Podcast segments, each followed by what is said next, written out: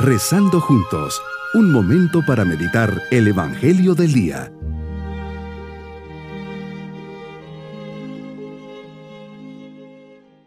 En este día, domingo de la décima séptima semana del tiempo ordinario, Día del Señor, les saludo con especial alegría, pues nos unimos para festejar la resurrección del Señor.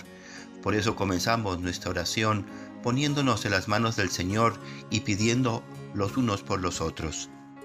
Invoquemos al Espíritu Santo diciendo, Ven Espíritu Creador, dulce huésped de mi alma, inspira mis pensamientos y palabras que hoy voy a dirigir en este momentito de oración. Quiero responder paso a paso a todo lo que pones en mi corazón para que esa semilla que lanzas encuentre una buena tierra y así produzca en mi interior buenos y abundantes frutos. Hoy Señor me compartes tu palabra que me lleva a un verdadero encuentro contigo y quieres que ahí te descubra. Me ofreces la lectura del Evangelio de San Lucas capítulo 11 versículos 1 al 13. Señor, nos enseñas que un día estabas orando. Al terminar, uno de tus discípulos te dijo, Señor, enséñanos a orar. Tú eres maestro de oración, los discípulos te han visto orar y se han impresionado. Momentos de silencio, de profunda comunicación con Dios. Ahí descubres la voluntad de Dios, ahí te alimentas y tomas importantes decisiones. Ahí reposas y descansas. ¿Cómo no querer aprender a orar como tú lo hacías? En ese momento nace este gran regalo que ha quedado como legado de todo cristiano, el Padre nuestro lo primero que me enseñas a decir es Padre. Dios es Padre, un Padre bueno y lleno de misericordia, un Padre que escucha y que está al pendiente de cada uno de nosotros que somos sus hijos. Sea santificado tu nombre, porque tú eres el tres veces santo, y tu santidad llega a mi vida. Venga tu reino, tu reino de justicia y amor, y que llegue al corazón de todos los hombres y especialmente al mío. Danos cada día nuestro pan, sacia mi hambre de ti, que tu providencia nunca me falte en lo necesario para el sustento diario. Perdona nuestras ofensas, tú que eres misericordia infinita, apiádate de mí y de mis faltas, con humildad y arrepentimiento te pido perdón.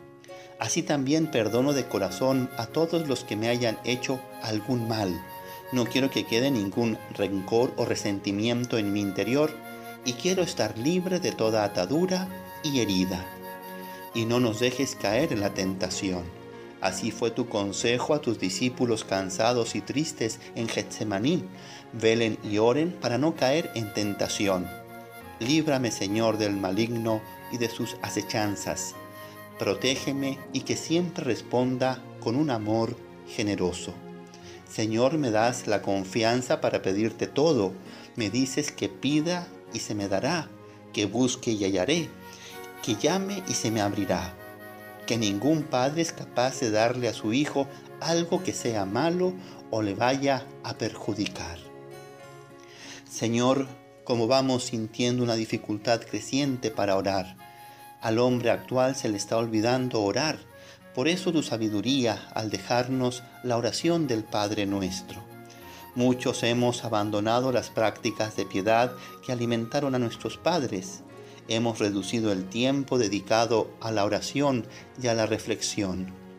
Y metidos en el frenesí del día a día, siempre tenemos cosas más importantes que hacer, algo más urgente o más útil. ¿Cómo ponerme a orar cuando tengo tantas cosas en que ocuparme? Y ahí me enseñas esta oración tan sencilla del Padre nuestro.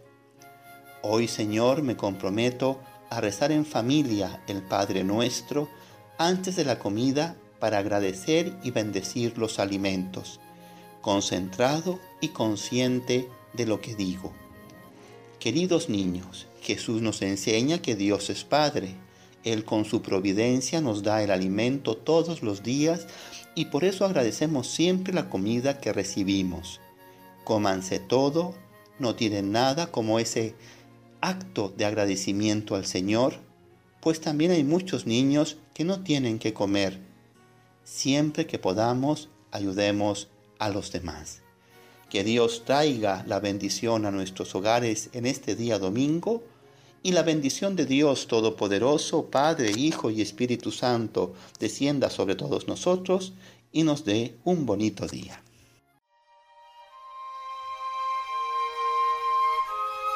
Hemos rezado junto con el Padre Denis Doren, Legionario de Cristo.